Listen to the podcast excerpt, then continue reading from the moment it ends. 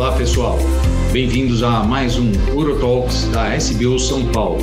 Eu sou Fábio Vicentini, chefe da Endurologia do Hospital Brigadeiro e membro da Endouro do HCFM USP e foi convidado pela SBU São Paulo para ser o moderador desse Journal Club.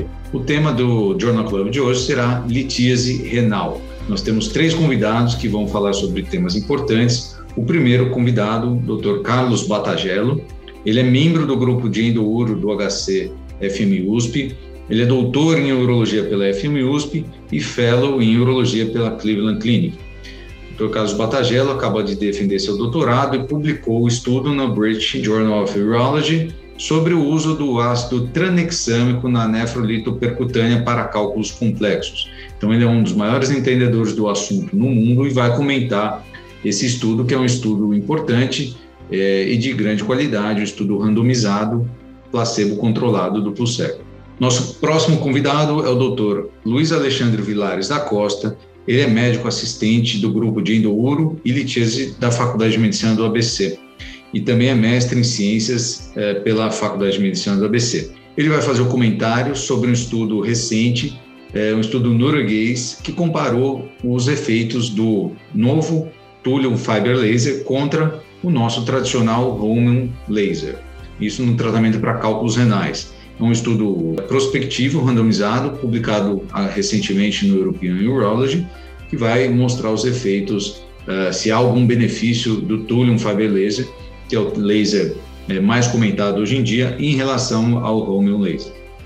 E o nosso último convidado, o Dr. Rafael Haddad Astolfi, ele é membro do grupo de endouro e litise da Escola Paulista de Medicina, e ele vai falar sobre um tema que a gente já costuma falar, que é a prevenção do cálculo renal e qual o efeito real do suco de limão na prevenção do cálculo renal.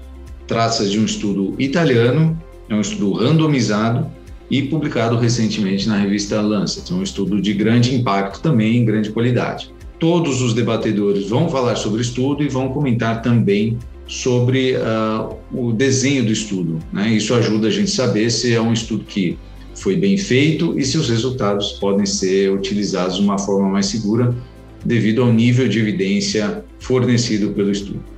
Eu espero que todos aproveitem esse Journal Club e agradeço a oportunidade dada pela SBU. Um abraço a todos. Olá, amigos da SBU. Meu nome é Carlos Batagello.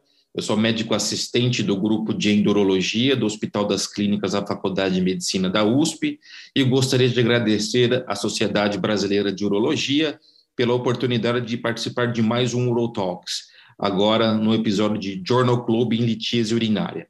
Gostaria de agradecer também ao Dr. Marcelo Cabrini pela oportunidade e pelo convite e ao Dr. Fábio Carvalho Vicentini, que está moderando essa sessão. Além do convite, também pela oportunidade de ter me orientado na tese de doutorado. E justamente é o trabalho é, que eu vou comentar para vocês hoje. E, e, como surgiu a ideia de fazer a, o, de estudar o ácido tranexâmico em cirurgia renal percutânea? Basicamente, tudo começou lá em 2015, quando eu era R5 da urologia, do HC, estava no estágio da endurologia e, e, e, eu e o Dr. Fábio, que era o assistente na época, nós, era, nós tínhamos acabado de sair de uma, de uma percutânea é, em um paciente com cálculo coraliforme completo. A cirurgia transcorria bem quando um sangramento importante nos obrigou a parar a cirurgia. Na época, eu, R5, é, e o assistente, o Dr. Fábio, a gente começou a revisar de forma retrospectiva, é, depois da cirurgia, todos os pontos que poderiam implicar um sangramento durante a cirurgia. Né? Nada nos havia chamado a atenção, exceto a complexidade do cálculo renal. É, nesse momento, nós iniciamos uma busca no PubMed correlacionando sangramento e cirurgia renal percutânea e encontramos um, um, um, um único trial investigando o ácido tranexâmico em percutânea e, para nossa curiosidade, demonstrando bons resultados, né? É, é, com redução de sangramento, redução de queda de hemoglobina quando o grupo em estudo estava em uso do, da medicação, né? É, obviamente, o estudo tinha algumas limitações metodológicas que foram consideradas, e, e, naquele momento, estimulados tanto pela cirurgia quanto pela literatura limitada em relação ao uso do ácido em percutânea, nós decidimos por iniciar essa pesquisa. Né? Foi um desafio. É, é, nós queríamos fazer uma pesquisa que superasse essas limitações técnicas dessa, dessa primeira pesquisa na literatura. Então, nós consideramos é, é todo o rigor metodológico para um, um estudo prospectivo, randomizado e de qualidade. Né? Então, nessa época, em 2015, no R5, o desafio estava lançado. E realmente, é, um dos pontos importantes do nosso trial foi o rigor metodológico. Né? Nós fizemos uma pesquisa de quais seriam os critérios para se fazer um estudo, trial, um trial de qualidade. Né?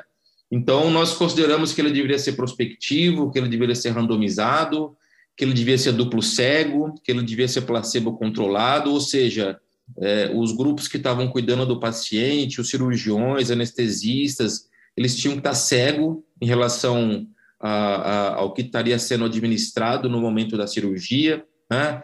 É, para a gente ter um rigor metodológico. Então, a gente desenhou um projeto, nós também registramos o nosso trial no Clinical Trials, a plataforma de estudos clínicos americanos. Nós usamos o princípio de intenção de tratar em todas as análises, né? que basicamente todo paciente a partir do momento que ele é incluído no estudo, ele é analisado até o fim, né, independente do que aconteça com ele, e seguimos as orientações do Good Clinical Practice e do Consolidated Studies of Reporting Trials, que é o CONSORT.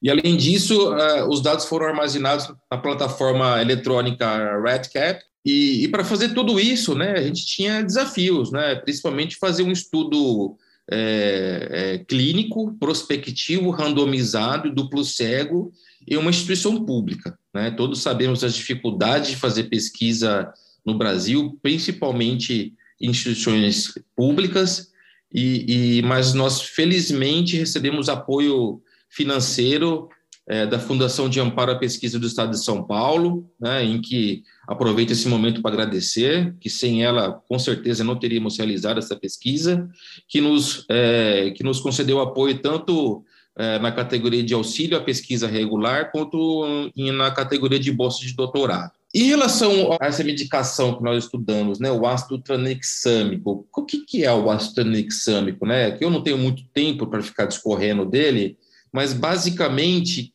é, ele, ele é uma medicação que não é nova, ele foi desenvolvido na década de 60 por, por um laboratório japonês, né? É, e ele é um antifibrinolítico sintético, né? Ele, ele é um análogo do aminoácido lisina. O, o, o ácido tranexâmico ele se liga reversivelmente ao receptor da lisina no plasminogênio, né? resultando na diminuição temporária na formação da lisina, que é a enzima que faz a lise do coágulo.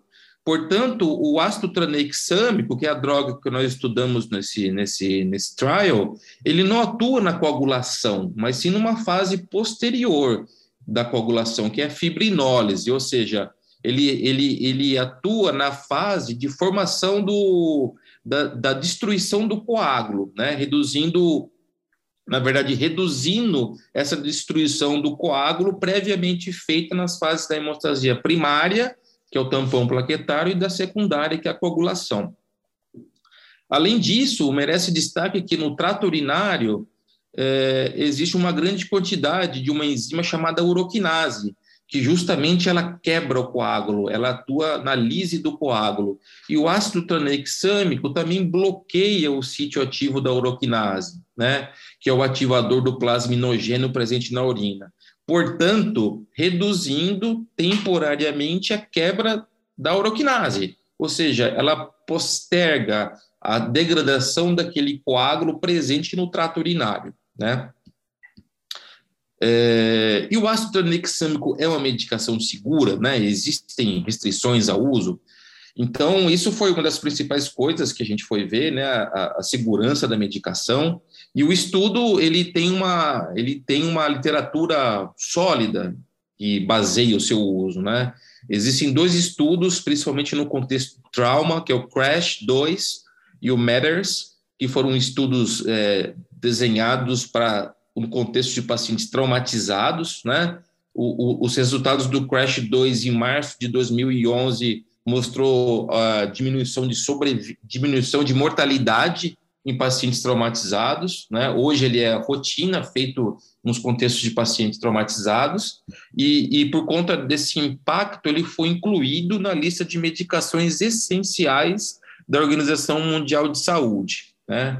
Além disso, o ácido tranexâmico ele pode otimizar é, o tratamento de pacientes com sangramento agudo, ele é parte integrante de outra estratégia adotada pela Organização Mundial da Saúde, chamado Patient Blood Management. O que, que, é isso? É uma estratégia visando otimizar o manejo e a transfusão de hemocomponentes. Né? Falando sobre restrições ao uso, são poucas, na verdade, bem limitadas. Por quê? Basicamente, é, a gente não deve utilizar a droga em quem já tem uma alergia conhecida ao ácido tranexâmico, que sinceramente no nosso trial nós não encontramos nenhum, e pacientes portadores de insuficiência renal grave com clearance menor que 30, visto que a excreção da medicação é predominantemente renal, né?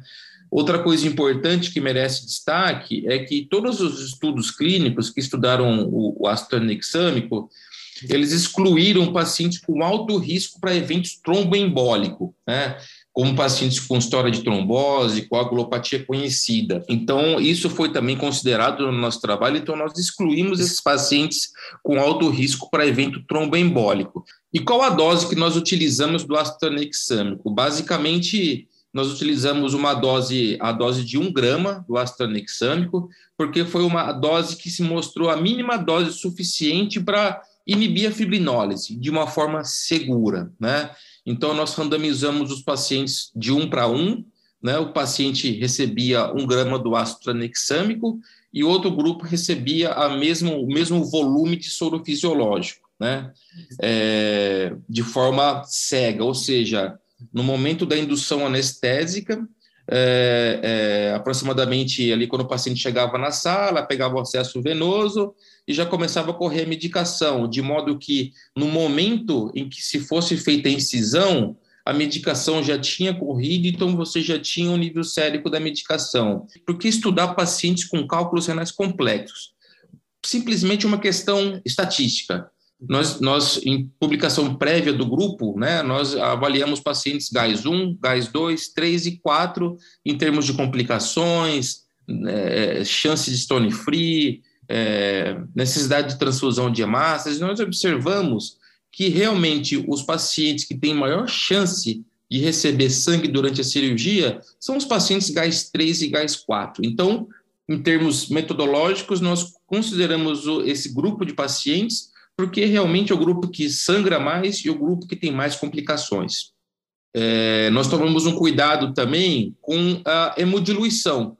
Por quê? Porque quando você submete um doente a uma cirurgia e você, obviamente, faz alguma reposição volêmica nesse paciente, a queda de hemoglobina que você pode ter no pós-operatório, ela pode ser tanto consequência de um sangramento, como ela pode ser consequência da sua reposição volêmica. Então, isso foi considerado no estudo. Nós calculamos a hemodiluição através de uma fórmula descrita por Ross, para nós conseguirmos é, trabalhar com esse potencial viés no estudo. Né? Outro ponto importante do nosso trabalho, além de todo esse, esse rigor metodológico de um estudo clínico, foi a avaliação do sucesso da cirurgia. Né? O nosso grupo, no Hospital das Clínicas, padronizou já de, de longa data o uso da tomografia é, como exame de controle no pós-operatório imediato, nos pacientes submetidos à, à nefrolito percutânea, tanto para avaliar sucesso, cálculos residuais, quanto para avaliar possíveis complicações da cirurgia. Né? Então, todos os pacientes foram avaliados com tomografia e nós conseguimos fazer a análise do, do, da presença de cálculos residuais, da taxa de stone free, com é, é, a tomografia, que a gente nos dá a taxa aí mais precisa né, dos cálculos residuais. E, e rapidamente, para falar dos resultados, né, nós conseguimos avaliar 192 pacientes, é, divididos em 95 pacientes no grupo ácido tranexâmico e 97 no grupo placebo, e, e nosso endpoint primário, né, que foi a taxa de transfusão, nós demonstramos que os pacientes randomizados para o grupo ácido tranexâmico apresentaram um risco de transfusão de hemácias de magnitude equivalente a 20% do risco encontrado no grupo randomizado para o placebo, né? Isso dá, dá um risco relativo de 0,2 e, portanto, aí uma redução de risco relativo de 80%. Ou seja, o uso do ácido tranexâmico reduziu em 80% o risco de transfusão de hemácias nos pacientes com cálculos complexos, né, o 3 e 4 submetidos à percutânea. E, e, essa avaliação da magnitude, né, do benefício da droga, a gente consegue avaliar com o NNT, né, que é o número necessário para tratar, que no nosso estudo ele foi do valor de 12, ou seja, né, que, que o uso do ácido tranexâmico preveniu um caso de transfusão em cada 12 pacientes tratados. Quando nós fizemos avaliação específica do período intraoperatório, nós avaliamos que nenhum paciente randomizado para o grupo do ácido tranexâmico necessitou receber transfusão de hemácias. A hemodiluição, comparando no grupo placebo e no grupo ácido tranexâmico, foi equivalente. Nós não tivemos diferença em termos de hemodiluição entre os dois grupos, ou seja, a hemodiluição aconteceu, né, mas ela aconteceu em, em proporções semelhantes entre os dois grupos, considerando também que a equipe anestésica era padrão e tomava as mesmas condutas no intraoperatório e principalmente na vigência de sangramento.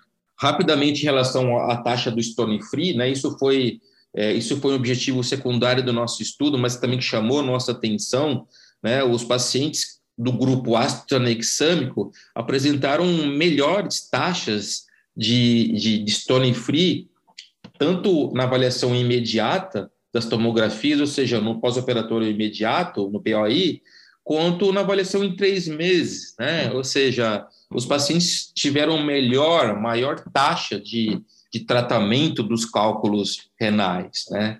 E avaliando retrospectivamente, tentando entender esse achado, o que ficou mais claro para a gente é que com, me, com menor sangramento no, no intraoperatório, o cirurgião tinha mais tranquilidade e, e conseguia navegar melhor pelo sistema renal de forma a pesquisar cálculos residuais, ou mesmo a fazer uma nefroscopia flexível, de modo a conseguir navegar melhor nesse rim, né?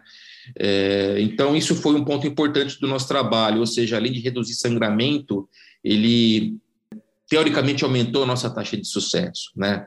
É, pensando em tempos de em, em, diferença de tempo operatório, não houve diferença entre os grupos, né? Talvez a gente esperaria uma redução do tempo cirúrgico no grupo astronexâmico, mas por outro lado também tinha essa maior tranquilidade para você fazer a cirurgia e navegar, então talvez isso tenha implicado um pouco no tempo. É, outro ponto importante também que nós avaliamos nesse trial foi justamente avaliar a fibrinólise, né? E isso é possível avaliar com a, a, a dosagem do dedímero, né? Que é um dos produtos da fibrinólise.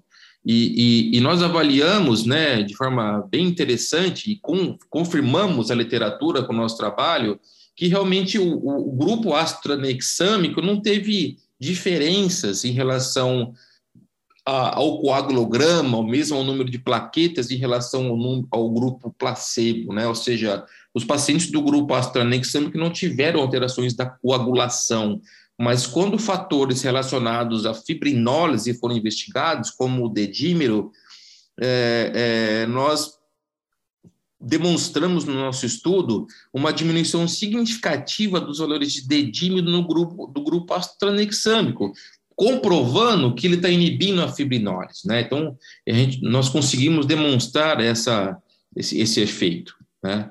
É, outro ponto importante do nosso trabalho foi o segmento desses pacientes e nós conseguimos avaliar, fazer uma curva de recuperação de hemoglobina nesses pacientes no pós-operatório, né? E nós avaliamos, nós conseguimos a cada visita desse paciente com 7 dias, com 30 dias, 60 e 90 dias, nós solicitávamos um, um, os exames de controle e nós vimos e nós conseguimos é, é, definir essa taxa de recuperação de hemoglobina. Nós encontramos que o grupo de pacientes em uso do ácido tranexâmico tiveram uma recuperação precoce dessa hemoglobina. Né?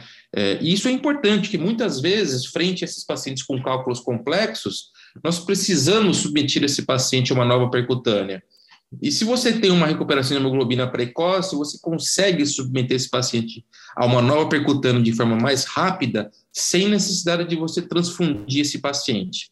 Em relação às complicações, né, nós é, estudamos complicações específicas e complicações é, definidas, é, estratificadas pela, pela, classificação de clave Endindo. E nós não encontramos complicações, diferença estatística entre o grupo intervenção e o grupo controle em relação tanto a complicações cirúrgicas quanto a reações adversas da medicação. Né? Nós ressaltamos é, também o risco de eventos tromboembólicos, mas ele não foi maior do que o esperado para pacientes submetidos à cirurgia renal percutânea. Em resumo, é, é, o nosso estudo, nós concluímos que o nosso estudo fornece sólida evidência e de qualidade, né, é, que a administração do ácido tranexâmico para pacientes com cálculos renais complexos submetidos à percutânea implica na redução de transfusão de hemácias, né? E no nosso estudo ele reduziu cinco vezes essa taxa de transfusão, sem aumento estatístico do número de complicações. Além disso, é, nós encontramos também que o ácido tranexâmico pode contribuir com uma maior taxa livre de cálculos e uma recuperação mais rápida da hemoglobina. Né? Então, é, nós consideramos que essa dose de um grama de ácido tranexâmico é, poderia ser considerada como prática clínica padrão para pacientes com cálculos renais complexos submetidos à percutânea. É, a ideia do trabalho é que essa medicação ela seja um, é, uma ferramenta a mais para você tratar o seu paciente. Claro que você vai ter que tomar cuidado com a anatomia, com o acesso, é, não fazer torque na sua cirurgia.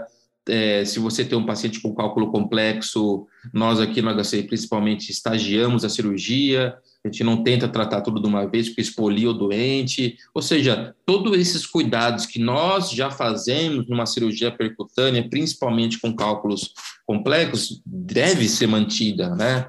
Mas se você precisa de uma arma adicional que pode te ajudar na cirurgia, é o ácido tranexame, né? É, ele pode te dar um, uma ajuda a mais, segurar um, um, é uma ferramenta a mais que você pode utilizar é, para te ajudar na cirurgia e ajudar o seu paciente, né, que é o nosso objetivo de tratamento. Mais detalhes, pessoal, o trabalho pode ser encontrado no Breach, né, é, que é a revista que a gente, que a gente publicou. É, finalizando, então, pessoal, gostaria de agradecer a SBU São Paulo pela oportunidade de divulgação da, da minha pesquisa, do meu doutorado, do nosso trabalho, reforçar os agradecimentos ao Dr. Fábio Vicentini, pela amizade, pela orientação na tese, ao doutor Marcelo Cabrini pelo suporte e a todos os colegas da SBU São Paulo. Um abraço a todos e até a próxima. Olá, meu nome é Luiz Alexandre Vilares da Costa, sou urologista, é, membro do grupo de litíase e endurologia da Faculdade de Medicina do ABC. Saudações a todos os ouvintes, muito obrigado por, pelo convite em participar desse Journal Club. Uh, coube a mim comentar sobre esse importante artigo publicado recentemente, agora no European Urology, em março de 2021, é um estudo randomizado que compara o uso da fibra de thulium laser com o holmium laser para fragmentação de cálculos renais e ureterais. É, esse estudo ele foi publicado pelo grupo da Universidade de Bergen, é, da Noruega. Uma breve introdução aí, os autores acabam acabam comentando sobre as propriedades do túlio, né, sobre já os estudos realizados aí, principalmente é, em laboratório, e, e, apenas um estudo é, randomizado foi publicado até hoje comparando o túlio com o holmium laser. É, esse estudo ele foi ele apenas comparou a fragmentação de cálculos ureterais é, então, esse artigo, ele é o primeiro artigo que, que randomizado, que faz a comparação do túlium com o romium para cálculos renais e ureterais globalmente, né? O objetivo primário do, do trabalho foi comparar as taxas de stone free entre os grupos e os objetivos secundários foi comparar a, a, o, o, tempo operatório uh, da, dos grupos, as taxas de complicações e as taxas de, de utilização de duplo J no, no, no pós-operatório. Uh, com relação aos pacientes e métodos, né, o desenho do estudo é um, trata-se de um estudo prospectivo, randomizado, de centro único. Uh, como critérios de inclusão foram elegíveis pacientes é, que, que, que, que, teriam critérios para fazer ureterorenolitotripsia, pacientes maiores de 18 anos, com cálculos maiores de 5 milímetros, que eram refratários a tratamento clínico. Os critérios de exclusão é, era a incapacidade do paciente em participar do trabalho, é, responder, enfim, é, infecções do trato urinário não tratadas, é, o não uso do laser durante a cirurgia, é, qualquer tipo de anormalidade anatômica, como uh, estenose de ureter, por exemplo, uh, a não visualização do cálculo com o aparelho no intraoperatório também era considerado como critério de exclusão. A técnica cirúrgica ela foi, ela era padronizada é, de acordo com, com, o que era feito no serviço. Uh, o fio guia de segurança e bainha não foi utilizado de rotina. Os pacientes eles foram randomizados em dois grupos. O grupo 1 um foi utilizado uh, a fibra de, de Romium, é, um aparelho da Dornier de 30 watts, e o grupo 2 foi utilizado a fibra de Thulium, um aparelho de 60 watts da Olympus. Uh, a randomização dos pacientes foi feita através de sorteios de números, né, alocação dos pacientes sequencialmente uh, no grupo 1 e 2. Uh, os sets de o set de laser inicial que era utilizado era 0.4 joules e 6 Hz para ambos os, os lasers, então ele era utilizado um set de baixa energia, é, os ajustes, né, o aumento da energia era a critério do cirurgião, sendo que havia um máximo para eles utilizarem, né, para os cálculos de rim, por exemplo, era 0,8 joules e 20 Hz. É, a fibra utilizada no home era de 270 micras e a fibra utilizada no thulium era de 200 micras. O implante do, do catéter duplo J no pós-operatório, ele era um critério subjetivo, o cirurgião que, que determinava. É, se, se optado em colocar, esse catéter era retirado em duas semanas. A, a opção é, para os cálculos de rim era fazer o dusting, e para cálculos de ureter era fazer fragmentação e extração dos fragmentos. Os pacientes eram cegados, eles não sabiam qual tipo de, de, de, de, de laser foi utilizado na, na sua cirurgia.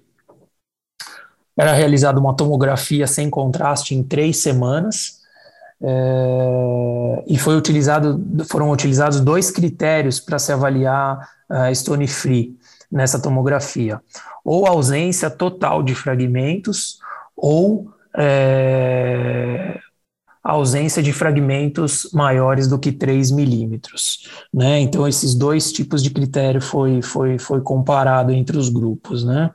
É, essa tomografia ela, ela era avaliada é, por um urologista mesmo, é, que, era, é, que, que desconhecia qual tipo de, de laser foi utilizado.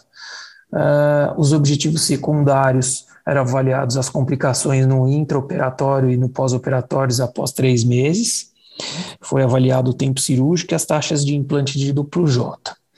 Uh, na análise estatística foi estimado aí um cálculo de amostra de 102 pacientes, sendo que 120 pacientes era uh, o número de segurança, né, para compensar as perdas. Uh,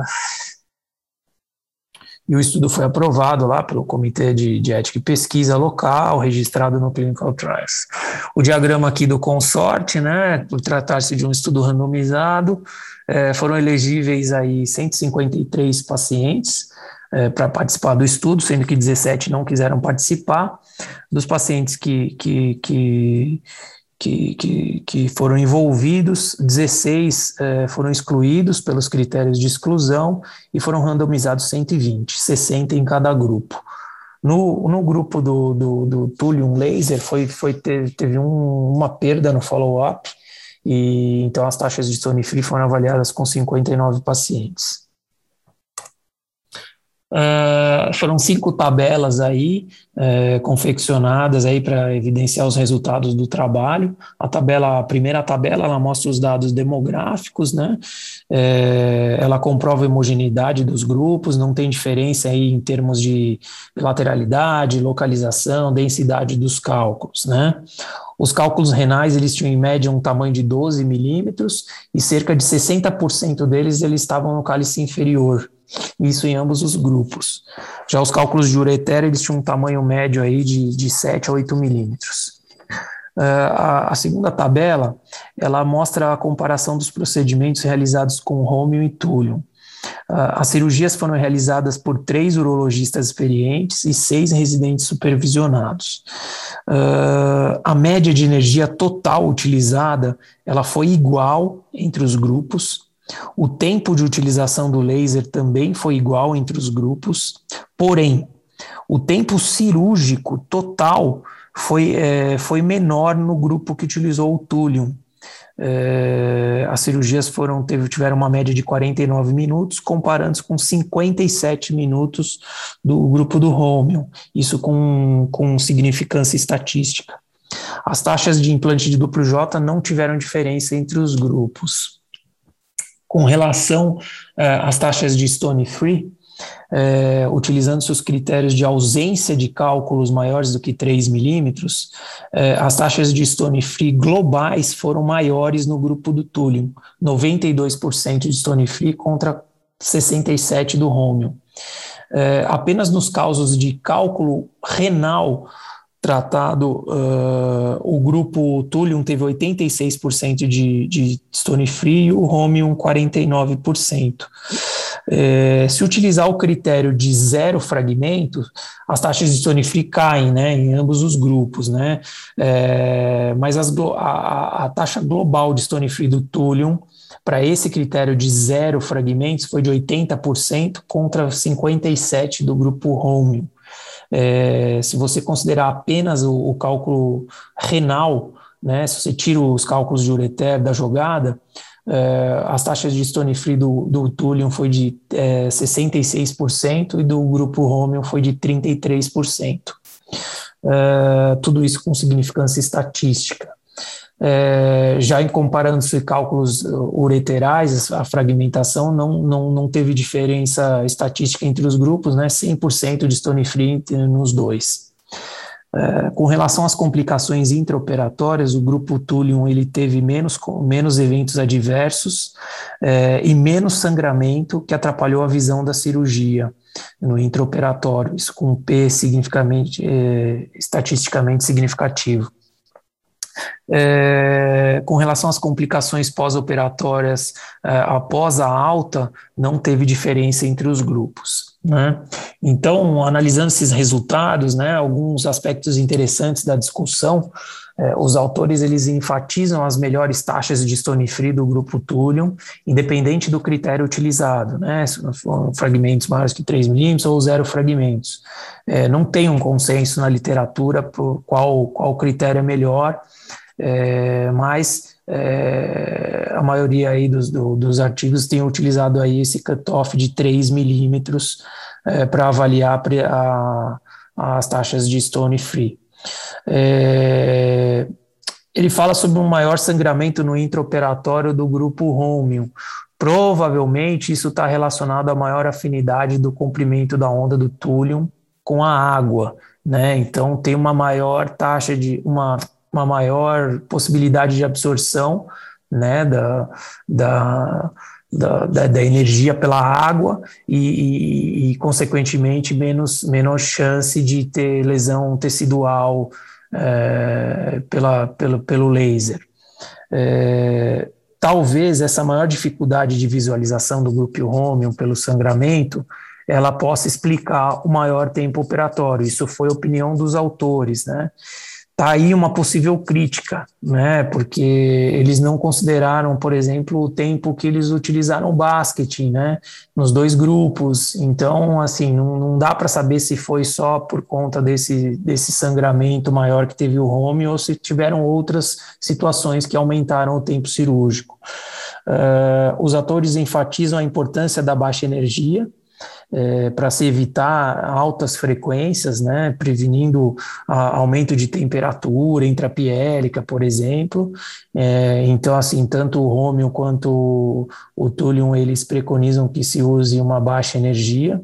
É, é, e principalmente uma baixa frequência, você não precisa utilizar aquelas frequências altíssimas aí que o Thulium comporta as críticas em relação às autocríticas, né, em relação ao, ao artigo, né, os autores consideram como um possível uh, problema aí ter sido uh, um, um, estudo feito um, num, num centro único, uh, o aumento da energia, da, da, energia também, né, do set de, de laser a critério subjetivo do cirurgião, é, embora esse consumo de energia total não, não teve diferença entre os grupos, né?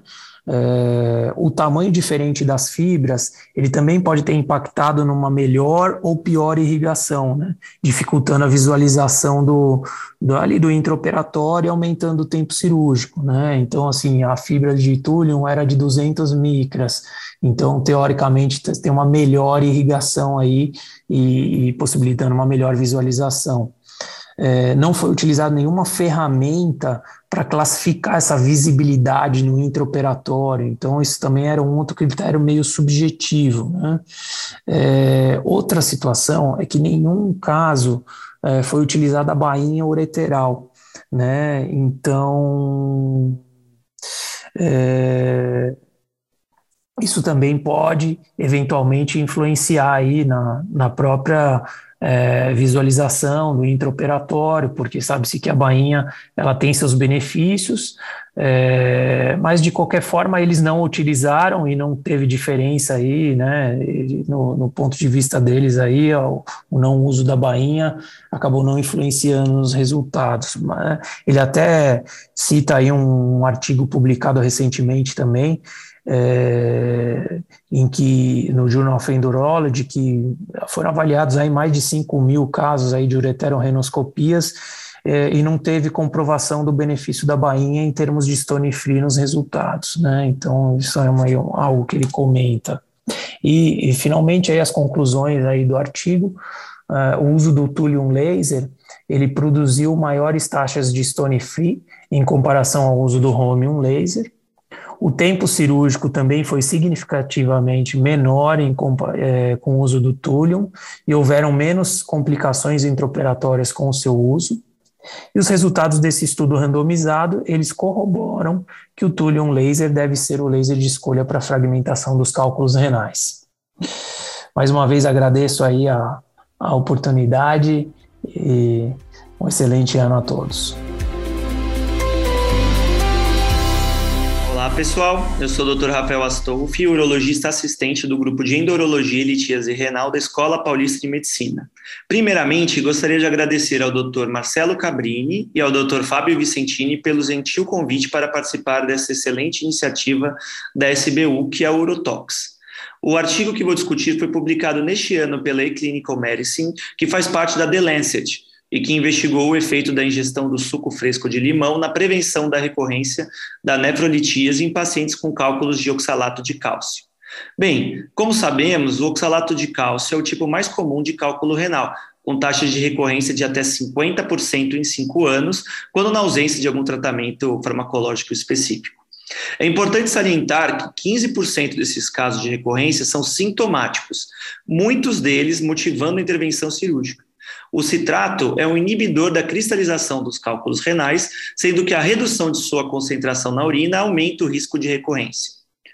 Com relação à patogênese da nefrolitise, além de fatores genéticos, fatores ambientais como o tipo da dieta também exercem uma importante influência na formação dos cálculos renais. Uma dieta normocalcêmica, pobre em sódio e em proteína animal, associada a uma elevada ingesta hídrica, reduzem o risco de surgimento de nefrolitise. Contudo, a eficácia dessas medidas na recorrência dos cálculos renais é limitada, principalmente em pacientes formadores crônicos de cálculos. O citrato de potássio é um excelente medicamento efetivo é, na prevenção da recorrência dos cálculos renais de oxalato de cálcio. Porém, aproximadamente 30% dos pacientes interrompem seu uso devido aos efeitos colaterais gastrointestinais que provoca, como azia, queimação, entre outros. Uma, uma alternativa viável para o citrato de potássio seria a ingestão de frutas cítricas, que são uma fonte natural de citrato, especialmente o suco de limão, que é a fruta que contém a maior quantidade de ácido cítrico. Comparando com a laranja, por exemplo, o limão possui cinco vezes mais ácido cítrico, além de não alterar os níveis de oxalato urinário, diferentemente da laranja, uma vez que esta possui uma maior concentração de vitamina C. Apesar da substituição do citrato de potássio por suco fresco de limão parecer uma ideia promissora, principalmente em pacientes hipocitratúricos, os estudos que avaliaram o efeito do suco de limão na nefrolitíase possuem inúmeros vieses importantes, como desenho retrospectivo e observacional, além de terem um baixo número de participantes, insuficientes para uma análise estatística adequada. Por este motivo, os autores desse estudo desenvolveram um trabalho prospectivo e randomizado para melhor avaliar a relação entre o suco de limão com a recorrência da nefrolitíase. Nesse estudo foram incluídos pacientes com nefrolitíase idiopática de oxalato de cálcio que haviam sido encaminhados para o setor de nefrologia do Hospital Papa Giovanni 23, localizado em Bergamo, na Itália. Os pacientes deveriam ser maiores de 18 anos e apresentar pelo menos um episódio de cálculo contendo oxalato de cálcio em sua composição nos últimos cinco anos. Foram excluídos pacientes com uropatia obstrutiva, creatinina superior a 1,8, distúrbios metabólicos como acidose tubular renal, hiperparatiroidismo ou hiperoxalúria primária, rim esponjo medular, tratamento com leco nos últimos seis meses, patologias gastrointestinais pré-existentes ou aqueles com uso atual de tiazídicos. Os pacientes que satisfizeram esses critérios foram divididos também em dois estratos, hiprocitratúricos e normocitratúricos. Todos os pacientes foram recomendados a beber 2 a 2 litros e meio litros de água por dia e a restringir a ingestão de sal e de proteína animal. Cada extrato também foi aleatoriamente dividido, um para um, naqueles que deveriam ingerir 60 ml de suco de fresco de limão duas vezes por dia e naqueles que deveriam apenas manter as recomendações dietéticas padrão. Os pacientes hipocitratúricos foram também instruídos a ingerir 2 gramas de citato de potássio duas vezes por dia. Apesar dos pacientes saberem qual grupo estavam, os investigadores responsáveis pela análise dos, dos resultados não tinham acesso a esses dados. Durante o segmento, foi solicitado aos pacientes que colhessem duas amostras de urina de 24 horas com 1 e 4 meses de tratamento. A média dos resultados era utilizada como valor de base. No momento da submissão da urina, eram também submetidos a uma avaliação física, nutricional e laboratorial, além de realizarem ultrassom abdominal. A avaliação completa era repetida após seis meses, um ano e dois anos da randomização. O objetivo principal desse trabalho foi avaliar se a adição do suco fresco de limão às recomendações dietética padrão poderia reduzir o risco de recorrência dos cálculos renais quando comparado a uma dieta sem o suco de limão. O desfecho primário era o tempo para recorrência da nefrolitíase, que foi definido como o surgimento de um, novos cálculos ou pelo crescimento maior do que 30% em algum cálculo pré-existente. 224 pacientes foram selecionados no período de 2009 a 2017, sendo 21 excluídos, totalizando 203 pacientes para randomização. 100 pacientes foram alocados no grupo da dieta com suco de limão e 103 pacientes no grupo da dieta tradicional. 26 pacientes do grupo do suco de limão não terminaram o estudo, por diversos motivos, enquanto 19 pacientes do grupo controle também não terminaram. Ao final de dois anos, havia 74 pacientes no grupo do suco de limão e 84 pacientes no grupo controle. Porém, a análise foi realizada por intenção de tratamento, portanto, incluiu o número inicial dos pacientes, 100 e 103. Como resultados demográficos, os pacientes eram semelhantes entre os grupos, sendo relativamente jovens, predominantemente de sexo masculino e com função renal e pressão arterial normais. A proporção de pacientes com hiprocitratúria também foi semelhante entre os grupos. Ao final dos dois anos de segmento, 21% dos pacientes do grupo do suco de limão e 31% do grupo controle tiveram recorrência dos cálculos renais, não obtendo, assim, uma, uma diferença estatisticamente significante. O que foi observado, contudo, é que apesar das recomendações dietéticas terem sido muito bem seguidas nos dois grupos durante os dois anos, a aderência ao suco de limão foi reduzindo progressivamente, sendo 79% em seis meses, para 68% em um ano e para apenas 48% em dois anos. Agora, quando foi realizada a análise estatística com um ano de segmento, quando a aderência era maior, de 68%, observaram que a taxa de recorrência foi 10% no grupo suco de limão contra 21% no grupo controle, obtendo assim uma, uma significância estatística. Essa diferença significativa persistiu mesmo após a análise ser ajustada para idade, sexo e extrato de citratura. Além da recorrência, também foi observada uma redução estatisticamente significativa nas concentrações de sódio urinário nos pacientes do grupo de suco de limão com seis meses de segmento. Porém, essa diferença desapareceu nas outras duas visitas, com um ano e dois anos de segmento. Nenhum outro parâmetro na urina de 24 horas, incluindo citrato, foi diferente entre os grupos no segmento. Com relação aos efeitos colaterais, é, contudo, né, 37% dos pacientes com grupo de suco de limão tiveram efeitos gastrointestinais, contra 8% no grupo controle, revelando também uma diferença estatisticamente significante. Estes resultados revelam que uma dieta normocalcêmica com consumo reduzido de sal e de proteína animal, quando associada à ingestão de 60 ml de suco de limão duas vezes por dia, possui resultados similares à mesma dieta sem o suco de limão, pra, na prevenção da recorrência dos cálculos renais de oxalato de cálcio. Porém, os resultados provavelmente foram influenciados por uma queda progressiva na aderência dos pacientes à ingestão do suco de limão ao longo desses dois anos de segmento, uma vez que, quando a análise foi realizada com um ano, foi sim observada uma redução significativa na recorrência. Uma vez que a diferença persistiu, mesmo quando a análise foi controlada pelos fatores de risco pré-definidos, podemos considerar esses resultados confiáveis. O achado de que menores níveis de sódio urinário no início do tratamento com suco de limão estiveram relacionados à taxa de eventos entre os grupos é consistente com outros achados da literatura de que a excreção do sódio está também relacionada ao risco de recorrência de cálculos de oxalato de cálcio. Esses dados sugerem que o possível efeito protetor do suco de limão contra a recorrência dos cálculos renais pode ser explicado não por um aumento no citrato urinário, mas sim por uma redução citrato induzida nos níveis de sódio urinário. Como outros artigos já mostraram, a suplementação do citrato com suco de limão não resulta em aumento do citrato urinário, muito provavelmente porque 90% do citrato filtrado pelos glomérulos é reabsorvido nos túbulos renais por um mecanismo pareado com sódio. Isso podia explicar por que a suplementação com suco de limão não altera a, a excreção do citrato, mas sim reduz as de sódio quando comparado aos controles. A má aderência dos pacientes ao suco de limão foi o principal fator limitante do estudo. Apesar da segurança, a suplementação não foi bem tolerada, pois esteve associada a maiores incidências de efeitos gastrointestinais, especialmente a pirose.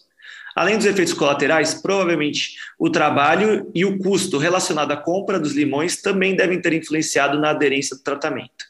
No entanto, embora a aderência tenha dificultado a análise real do efeito do suco de limão na recorrência dos cálculos, esses achados refletem o que ocorre na prática clínica, tornando esse estudo pragmático em seus resultados.